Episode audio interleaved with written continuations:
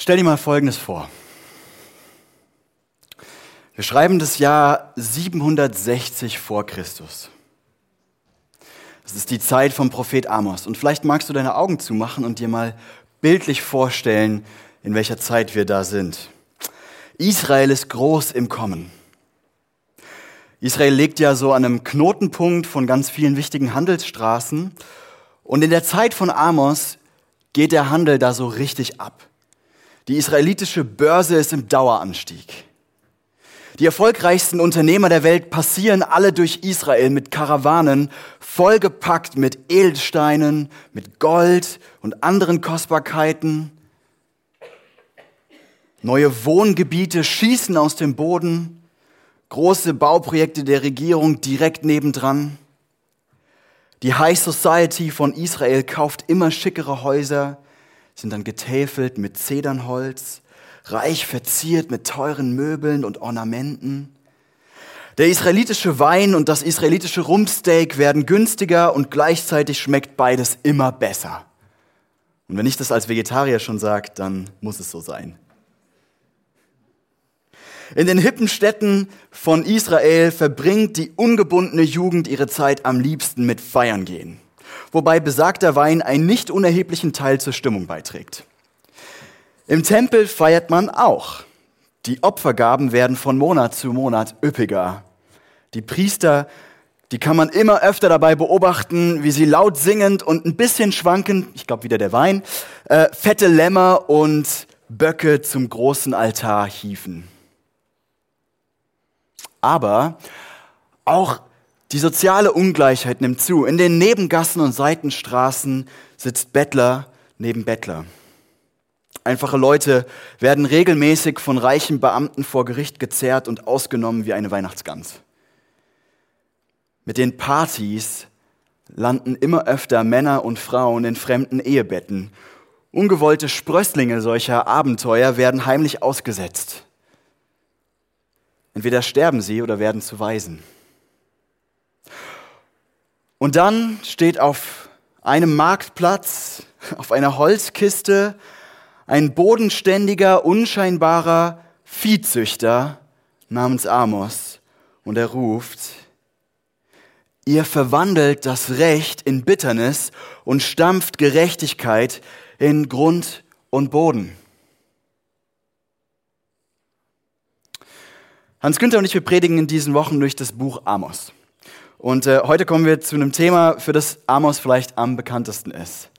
Äh, das Buch Amos war und ist immer wieder beliebt wegen seiner Betonung auf soziale Gerechtigkeit. Peter Ullinger hat mich äh, nach meiner ersten Predigt zu dieser Predigtreihe darauf hingewiesen, ähm, dass Amos der Lieblingsprophet der 68er-Bewegung war. Genau aus dem Grund. Und vielleicht sitzt du jetzt hier und sagst, naja, unser Land heute ist ja nicht wie das Israel, das du gerade damals, was du beschrieben hast. Ja, durch die Situation in der Welt müssen wir den Gürtel enger schnallen und es ist jetzt schon einfach nur knapp. China überholt uns bald im Lebensstandard, die Inflation frisst unser Vermögen auf. Uns geht es also eher schlecht. Wir sind eher die, die arm dran sind und wir sind nicht die Reichen. Und wenn du gerade wirklich finanziell am Kämpfen bist, also wenn du dir Sorgen machst, wie du irgendwie deine nächste Rechnung bezahlen sollst, dann will ich dir sagen, ja, das ist wirklich schlimm. Und wir leiden als Gemeinde mit dir, wir wollen auch als Gemeinde füreinander da sein in solchen Fällen und einander unterstützen, wo das möglich ist. Und es gibt auch gute Beratungsangebote, zum Beispiel hier im Haus die Schuldnerberatung. Und ich lege das jedem am Herz, ans Herz, der das vielleicht braucht dahin zu gehen. Das ist keine Schande. Aber ich will einfach mal beobachten. Wir leben heute in einer globalisierten Welt. Und das heißt, arm und reich verteilen sich weniger in einzelnen Ländern und sehr viel stärker über den ganzen Globus. Und selbst wenn du in Deutschland zum unteren Drittel der Einkommen gehörst, gehörst du immer noch zu den 10% reichsten Menschen auf dem ganzen Planeten. Wir sind tatsächlich sogar die reichsten Menschen, die es jemals auf der Erde gegeben hat. Ein durchschnittlicher Deutscher hat einen Lebensstandard, eine medizinische Versorgung, die Möglichkeit zu reisen und einen materiellen Besitz, von dem selbst manche Könige zu früheren Zeiten nur träumen konnten. Ich will damit sagen, wir sind unglaublich reich. Und ich glaube, deswegen spricht dieser Text aus Amos auch zu uns. Und ich glaube, wir können in diesem Kapitel 5 drei wichtige Dinge über Reichtum und Gottes Sicht darauf lernen. Wir lernen, oh jetzt habe ich hier den Text, so, wir lernen über Gottes Gerechtigkeit. Und Gottes Gerechtigkeit lieben heißt erstens die Macht von Reichtum verstehen. Verstehen, was für eine Macht Reichtum über uns ausüben kann. Und es heißt zweitens aufdecken, woher diese Macht des Reichtums eigentlich kommt. Und es heißt drittens die Macht des Reichtums über unsere Herzen brechen. Und wir steigen direkt mit Punkt eins ein. Wir müssen die Macht von Reichtum verstehen. Als ich mich vorbereitet habe auf diesen Text, haben Ausleger immer wieder betont, dass Amos hier Worte benutzt in, dieser, in, diesen, An, in diesen Ankündigungen, die wir, die wir gelesen haben, in diesen, in diesen Versen, die eigentlich aus der Weisheitsliteratur des Alten Testaments kommen. Also eigentlich hat Amos hier etwas im Hinterkopf, eine ganze Idee im Hinterkopf, die wir vielleicht gar nicht so direkt sehen. Amos schreibt diese Verse und hat dabei im Hinterkopf, was in den Sprüchen über Reichtum steht. Und ich glaube, das heißt, um zu verstehen, was Amos hier will, also warum er ja irgendwie das so, so vehement vorwirft dem Volk, wie sie mit den Armen umgehen, dann müssen wir erstmal in die Sprüche schauen. Und was zuallererst in den Sprüchen deutlich wird, ist, ich finde, total interessant. Die Sprüche sprechen insgesamt sehr positiv über Reichtum, über Geld und über Wohlstand. Zum Beispiel hier, ich habe euch einen Spruch mitgebracht. Gute Planung und harte Arbeit führen zu Wohlstand. Wer aber überstürzt handelt, steht am Ende mit leeren Händen da. Solche Verse gibt es wirklich viele in den Sprüchen. Immer wieder wird betont, wie wertvoll harte Arbeit ist. Und dass es gut und dass es recht ist, wenn jemand die Früchte seiner harten Arbeit genießt. Und ich glaube, dass hier anklingt, was Gott dem Menschen aufträgt, als er ihn macht. Wir lesen in Genesis im ersten Buch in der Bibel diesen Auftrag, macht euch die Erde untertan. Oder mit anderen Worten, gestaltet die Erde. Baut etwas daraus, macht was daraus. Und wer Geld hat, der kann diesem Auftrag nachkommen, diese Welt mitzugestalten. Und ich glaube, deswegen hat Geld das Potenzial, Menschen menschlicher zu machen. Armut ist unmenschlich, weil da so viel Ohnmacht drinne liegt. Und ich glaube, deswegen spricht die Bibel grundsätzlich positiv darüber, wenn Leute Besitz haben, Geld haben, Wohlstand haben. Und ich glaube, auch in unserer Gemeinde gibt es einige, die, die Freude haben am Unternehmertum. Ja, ich habe das schon so ein bisschen in den letzten eineinhalb Jahren äh, kennenlernen dürfen. Dass auch hier die, die Mentalität in der Gemeinde, eine Unternehmermentalität manchmal ist. Und das finde ich gut. Das ist auch gut. Aber gleichzeitig finden wir in den Sprüchen auch sehr viele Warnungen darüber, was Geld mit uns anstellen kann. Geld hat eine unheimliche Macht, uns zu verderben, ich sag mal, uns geistlich zu korrumpieren. Lass uns mal drei Aspekte davon anschauen, die auch in unserem Amos-Text vorkommen und die auch in den Sprüchen aufgegriffen werden. Ähm, Nummer eins. Geld hat die Macht, unsere Integrität zu zerstören. Das klingt dann in unserem Text so.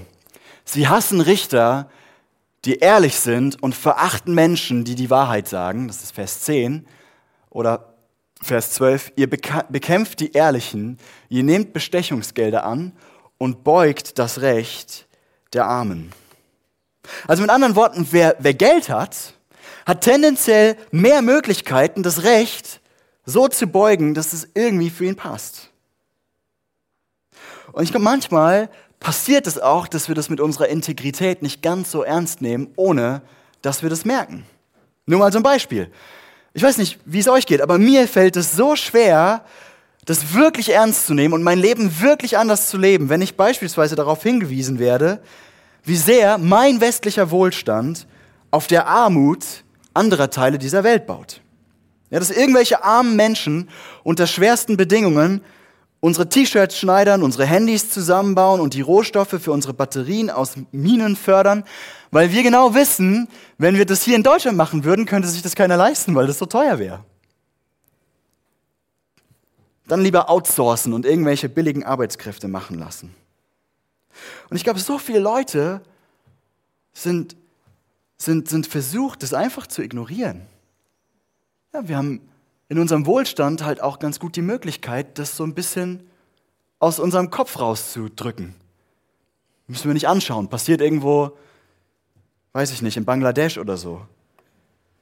Und ich glaube, die Bibel erinnert uns immer und immer wieder daran, dass Reichtum die Tendenz mit sich bringt, soziale Ungerechtigkeit zu fördern, indem die Reichen und Mächtigen, und Achtung, wie ich gesagt habe, du und ich, wir gehören auf dem globalen Level dazu, die Wahrheit so beugen, dass es für uns passt. Zweitens, Geld hat die Macht, unsere Selbstbezogenheit zu verstärken. Und zwar in einem Maß, dass es auch für unsere Gesellschaft schädlich ist. Und ich glaube, das ist, was dieser Vers 7 bedeutet, mit dem ich eingestiegen bin, wo Amos schreibt, ihr verwandelt das Recht in Bitternis. Ihr verwandelt das Recht in Bitternis. Damit ist gemeint, dass das Verhalten der Wohlhabenden für andere bitter schmeckt. Dass sozusagen die Gesellschaft dadurch verbittert wird. Und um das noch besser zu verstehen, glaube ich, müssen wir verstehen, was die Bibel mit dem Wort Gerechtigkeit in diesem Zusammenhang eigentlich meint.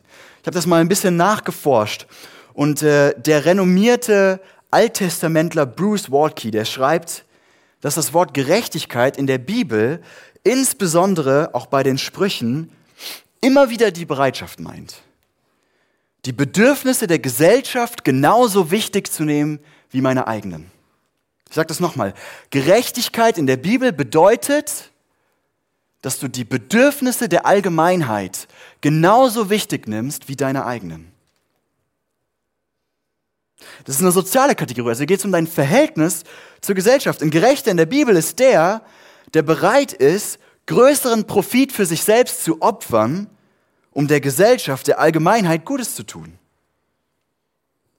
Also mit anderen Worten, wenn der Gerechte mehr Geld verdient, dann fließt aus dem Leben des Gerechten auch mehr Leben für alle anderen um ihn herum.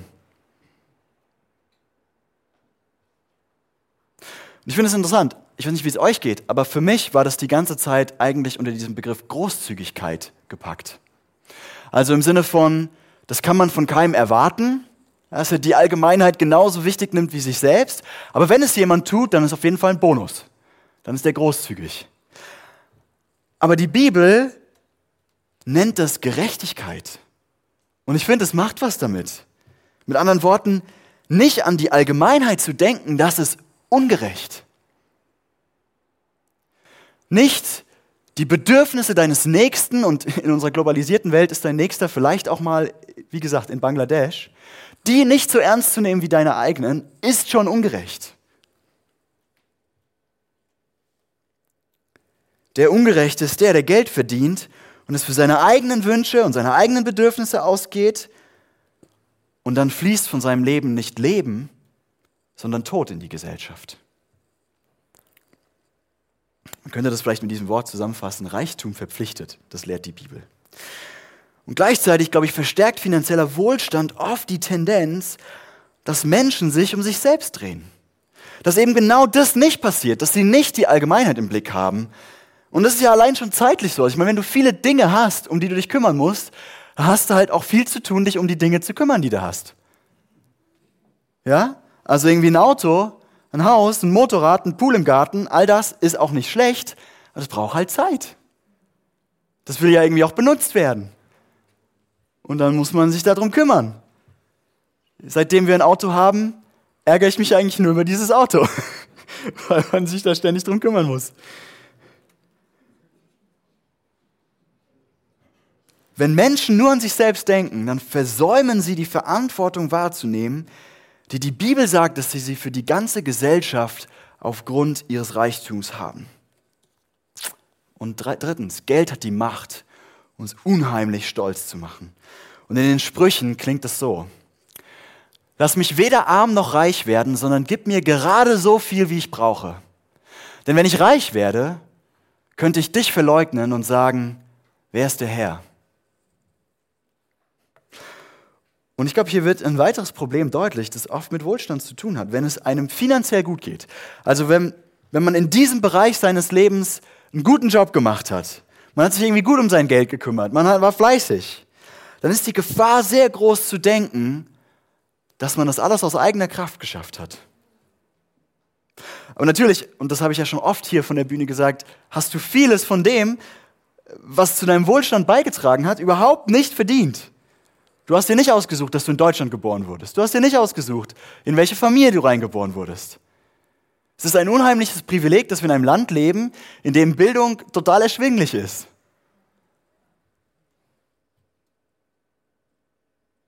Du hast dir auch nicht ausgesucht, dass du im 21. Jahrhundert geboren wurdest und nicht irgendwie im 11. All das hast du weder entschieden noch verdient. Und auch in unserem Text in Amos kommt es vor. Ich finde es interessant. Es sind ein bisschen Verse, die so komisch zusammenhanglos drinne stehen. Aber hier steht in Amos in diesem Text, den wir gelesen haben, in Vers 8, er, und damit ist Gott gemeint, der die Finsternis in den Morgen verwandelt und den Tag in die Nacht. Er, der das Wasser aus den Meeren herbeiruft und es als Regen über dem Land niedergehen lässt. Und ich habe mich gefragt, warum schreibt Amos das? Und ich glaube, was Amos deutlich machen möchte, ist, Leute, Gott ist der, der es regnen lässt. Gott ist der, der die Sonne aufgehen lässt dass ihr zu essen habt, das ist nicht in erster Linie euer eigener Verdienst, auch wenn ihr natürlich durch eure Arbeit und durch, durch Fleiß dazu beitragen könnt. Aber Gott ist am Schluss der Urheber. Und dass es Israel damals so gut ging, das liegt daran, dass Gott den Morgen schenkt, dass er Wasser aus den Meeren sammelt, damit es regnet. Warum ist es so gefährlich, wenn Menschen glauben, sie hätten sich ihren Wohlstand komplett selbst verdient? Und ich glaube, zum einen macht uns das beratungsresistent. Ja, also ich glaube, die Logik ist, schau mal, wie gut es, hier, wie gut es mir geht. Ja, ich habe äh, es echt drauf. Meine Einschätzungen im Bereich meiner Finanzen waren gut und richtig. Und ich glaube, dann ist es schnell, so schnell so, dass wir, weil wir in einem Bereich unseres Lebens erfolgreich waren, dann versucht sind zu glauben, dass wir jetzt Experten in jedem anderen Lebensbereich sind. Ich weiß nicht. Ich glaube, also ich habe mal so mit ein, zwei sehr reichen Leuten gesprochen und da habe ich schon den Eindruck gehabt, dass die das alles irgendwie immer besser wissen. Das ist ja nicht bei jedem Reichen so.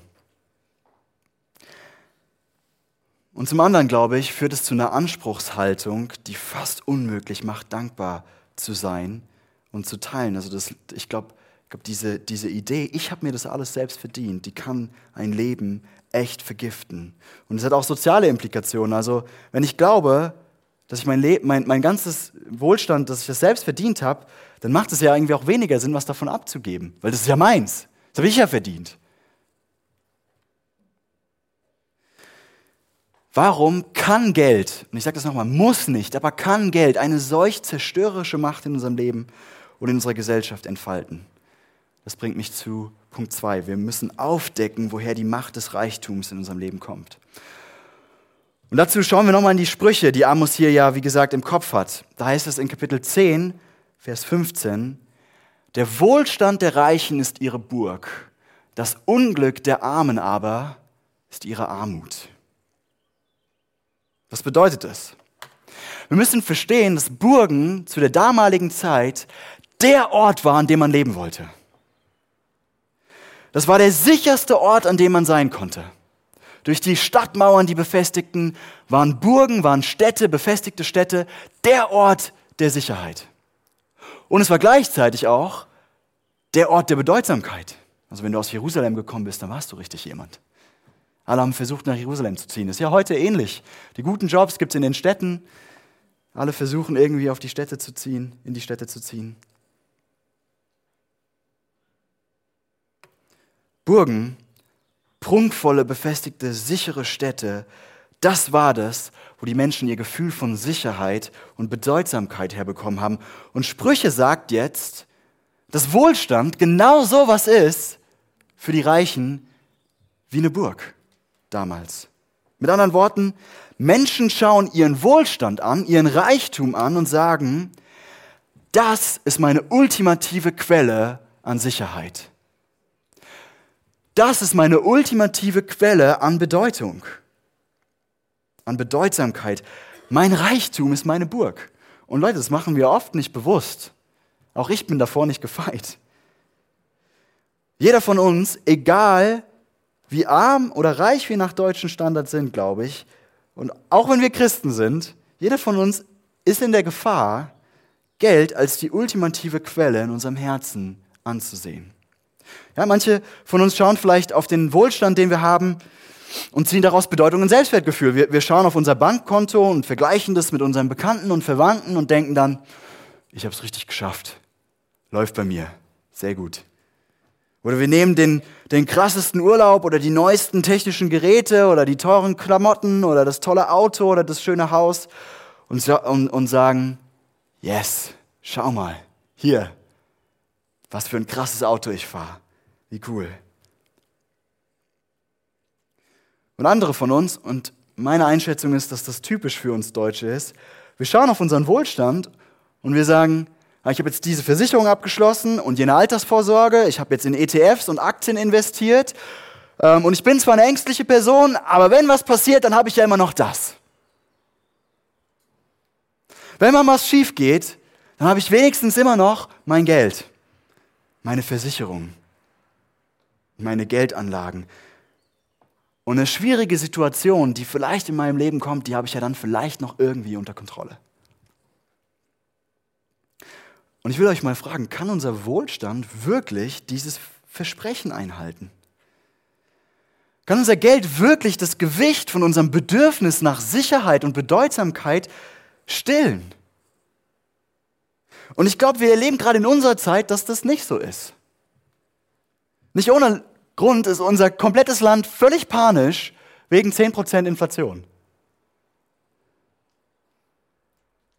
Die Leute sind außer sich vor Wut und Angst. Ich glaube auch, weil ihre Sicherheit gerade angegriffen ist. Ihre Bedeutung, ihre Bedeutsamkeit gerade angegriffen ist. Was uns die Bibel immer und immer wieder über Geld sagt, und übrigens redet niemand in der Bibel häufiger über Geld als Jesus. Ist Wohlstand hat dieses wirklich gefährliche Potenzial, zu einer Alternative, zu einem Ersatz für Gott zu werden. Weil wir nicht mehr von Gott erwarten, dass er unsere ultimative Quelle von Bedeutsamkeit und Sicherheit ist, sondern auf Geld schauen. Und vielleicht, vielleicht Vielleicht ist es der Grund, warum es vor allem die reichen Länder auf unserer Welt sind, in denen Menschen mit dem Christentum nichts mehr anfangen können. Nur mal so eine These. Vielleicht erwarten wir eben nicht mehr von Gott, dass er uns Sicherheit und Bedeutsamkeit schenkt, sondern wir erwarten das von unserem Wohlstand.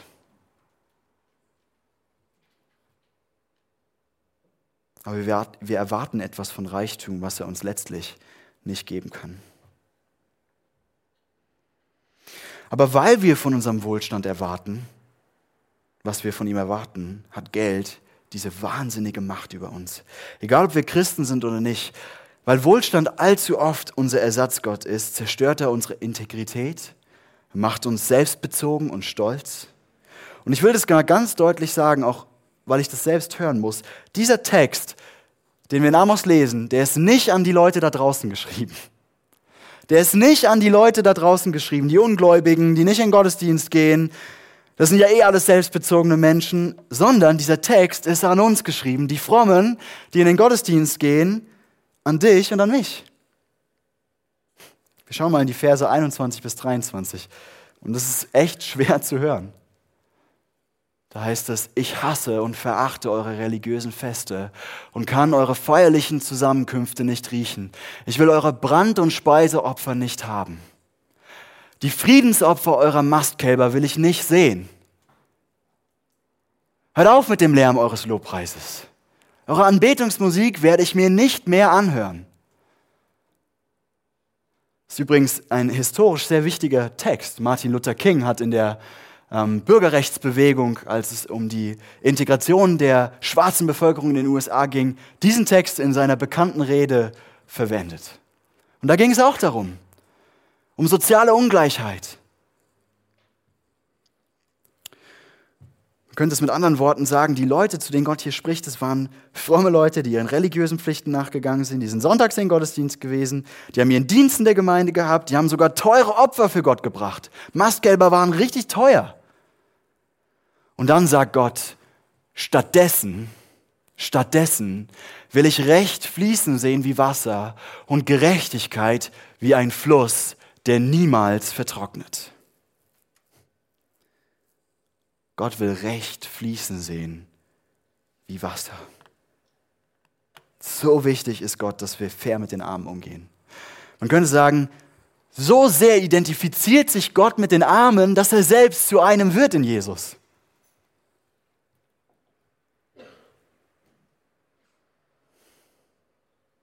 Aber ganz ehrlich, wer von uns könnte diesem Anspruch gerecht werden? Ja, mein, vielleicht können wir Gerechtigkeit wie ein tropfender Wasserhahn oder sowas haben in unserem Leben. Aber Gerechtigkeit wie ein Fluss? Unseren Wohlstand in die Allgemeinheit weltweit fließen lassen, sodass Leben und Freude für alle daraus kommt wie ein Fluss in der Wüste? Ich weiß nicht, ob sich das bei euch so anfühlt, dass euer Wohlstand wegfließt von euch, also bei mir nicht. Dafür hat Geld einen viel zu festen Griff um unser Herz. Und das bringt mich zu Punkt 3. Wie können wir die Macht des Geldes über unser Herz brechen? Wie kann das gehen? Ich glaube, wir kriegen in unserem Amos-Text Ratschläge. Ich glaube, wir finden zwei Wege. Einer ist mehr indirekt und der andere ist sehr direkt. Wie wir die Macht des Geldes über uns loswerden. Mein erster Punkt ist, nimm von vornherein einfach erstmal an, dass du bis zu einem gewissen Grad verdrängst, dass Wohlstand dein Herz im Griff hat. Ich sag mal, das ist so eher ein indirekter Ratschlag aus dem Text. Aber ich finde es interessant, wie nicht nur in dieser Stelle, sondern das ganze Amos-Buch Buch hindurch immer und immer und immer wieder wiederholt wird, dass die Armen unfair behandelt werden dass es ungerecht ist und dass der Umgang mit Geld der Israeliten damals einfach nicht in Ordnung war. Und es ist so, als ob Amos diesen Punkt in die Köpfe der Leute reinhämmern möchte. Es ist wie so ein, äh, so ein, so ein Schlagzeugbeat. Immer und immer wieder kommt es vor. Es ist, als ob Amos weiß, von allein kommen Leute nicht darauf, dass sie ein Problem mit ihrem Umgang mit Geld haben. Weil das Problem ist, du kannst ganz, ganz wenig Geld haben und es kann trotzdem einen eisernen Griff um dein Herz haben, deine Gedanken bestimmen, dein Ersatzgott sein. Übrigens, einer der besten Zeichen dafür, dass du ein Problem mit Geld hast, ist, wenn du immer das Gefühl hast, dass es zu wenig ist. Nur mal so nebenbei. Und ein anderes Zeichen ist, äh, wenn du abfällig über reiche Menschen sprichst oder denkst. Ich glaube, es gibt einen Grund, warum Jesus über kein anderes Thema mehr spricht als über Geld und vor nichts so oft und eindringlich warnt, wie ein ungesundes Verhältnis zu Reichtum zu haben. Jesus sagt immer wieder, pass auf dein Herz da auf. Und ich glaube, der Grund ist, weil das eine Sünde ist, die man nicht bemerkt. Ich sag mal, traditionell heißt diese Sünde Gier. Ich finde es interessant, Jesus warnt ja nicht so eindringlich vor Ehebruch. Und zwar, weil das eigentlich eher selten vorkommt, dass du morgens aufwachst und dann sagst, ups, das ist ja gar nicht meine Frau. Bei Geld ist das, glaube ich, anders. Und deswegen nimm an, dass du bis zu einem gewissen Grad verdrängst, dass Wohlstand dein Herz im Griff hat. Okay, und Nummer zwei. Sucht den Herrn. Sucht den Herrn. Dreimal ruft Amos in diesem Kapitel ähm, die Israeliten auf, sucht, Sucht den Herrn in Vers 4 und 6 und dann sucht Gutes in Vers 14. Und was heißt das? Ich glaube, Amos ruft die Israeliten auf, Gott anzuschauen, Gottes Charakter anzuschauen, ihn zu suchen, ihn zu betrachten, sich darauf zu besinnen, was Gott schon alles für sie gemacht hat. Ich glaube, dann würden die Israeliten vielleicht erkennen, dass Gott viel mächtiger und viel wichtiger ist als ihr Wohlstand. Dass Gott ihnen die Sicherheit geben kann, nach, der ihr Herz, nach der ihr Herz sich so, so sehnt und die Bedeutsamkeit. Ich glaube, für uns, die wir Jesus kennen, bedeutet es noch mehr. Es bedeutet, anzuschauen und zu betrachten, immer wieder danach zu streben und zu erkennen, was Gott in Jesus für uns getan hat. Gott suchen heißt Jesus anschauen. Und das machen wir jetzt zum Ende der Predigt gemeinsam. Was hat Jesus getan? Was sehen wir? Wir sehen einen Gott, der seinen ganzen Reichtum verteilt hat. Die Bibel sagt, dass Jesus seine ganze Herrlichkeit beim Vater aufgegeben hat. Die Bibel sagt, dass Jesus seine ganze Gerechtigkeit getauscht hat und für uns arm wurde, auf dass wir reich werden. Die Bibel sagt sogar, Jesus wurde zur Sünde für uns. Leute, das ist der größte Akt der Vermögensumverteilung der Geschichte. Jesus gibt sein Leben, sein Kostbarstes, seine Beziehung zu Gott. Und am Kreuz schreit er, mein Gott, warum hast du mich verlassen? All den Wohlstand, den Jesus in Gott hatte, all die Herrlichkeit gibt er auf, sodass Jesu Gerechtigkeit fließen kann wie ein Fluss, der nie austrocknet.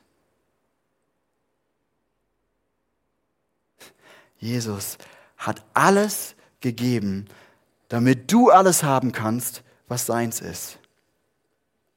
Jesus gibt durch sein Opfer das, was Geld was Wohlstand nie geben kann. Er gibt unendliche Sicherheit in den Armen des Vaters. Und er gibt unendliche Bedeutsamkeit als Kind des lebendigen Gottes. Und ich glaube, zu dem Grad, wie du und ich das verstanden haben, zu dem Grad, wie wir verstanden haben, wie Jesus seinen Wohlstand aufgegeben hat, wie das unser, wenn, zu dem Grad, wie das unser Herz durchdringt, zu dem Grad wird der Griff den Wohlstand und Reichtum um unser Herz haben, aufgelöst. Und ich glaube, zu dem Grad wirst du fähig werden, wirklich großzügig mit deinem Wohlstand zu sein, wirklich aufzustehen gegen soziale Ungerechtigkeit. Zu dem Grad wirst du dein Reichtum aufgeben können zum Wohl der Allgemeinheit.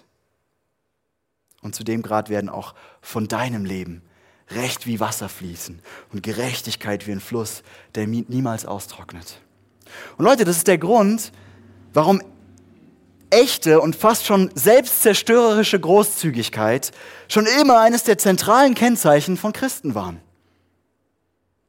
Ich habe euch ein Zitat mitgebracht. Der nichtchristliche Historiker Tom Holland, der zitiert den römischen Kaiser Julian. Es war ein heidnischer Kaiser und er hat sich einfach aufgeregt über die Großzügigkeit der Christen. Er hat sich einfach richtig geärgert, dass die Christen so großzügig waren. Ich lese vor, das Zitat von Julian. Es ist schändlich, dass unsere Leute von uns keine Unterstützung erhalten, wo doch kein Jude je gezwungen ist zu betteln und die gottlosen Galiläer, das sind übrigens wir, die Christen, die gottlosen Galiläer, nicht nur ihre eigenen Armen unterstützen, sondern auch noch unsere dazu. Und dann schreibt Tom, Tom Holland, Kaiser Julian war das nur allzu bewusst. Die Wurzeln christlicher Nächstenliebe reichten tief.